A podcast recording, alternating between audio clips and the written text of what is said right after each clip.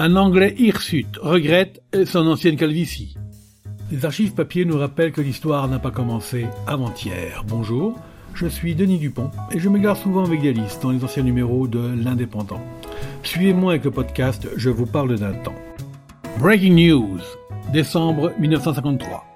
Depuis la fin de la dernière guerre, l'anglais Sidney Dennis était aux trois quarts chauve.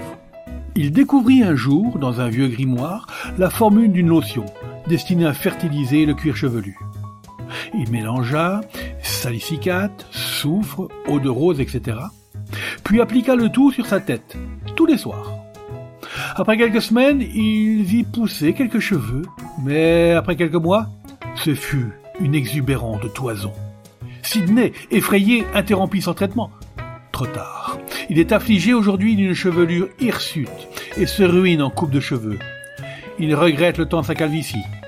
Depuis qu'il a fait dans la presse anglaise ce tragique récit, Denis reçoit 200 lettres par jour.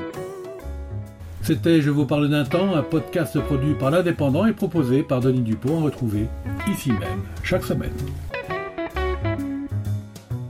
Retrouvez cette émission et toutes nos productions sur Radio Indep et en podcast sur l'indépendant.fr, nos réseaux sociaux et votre plateforme de streaming favorite.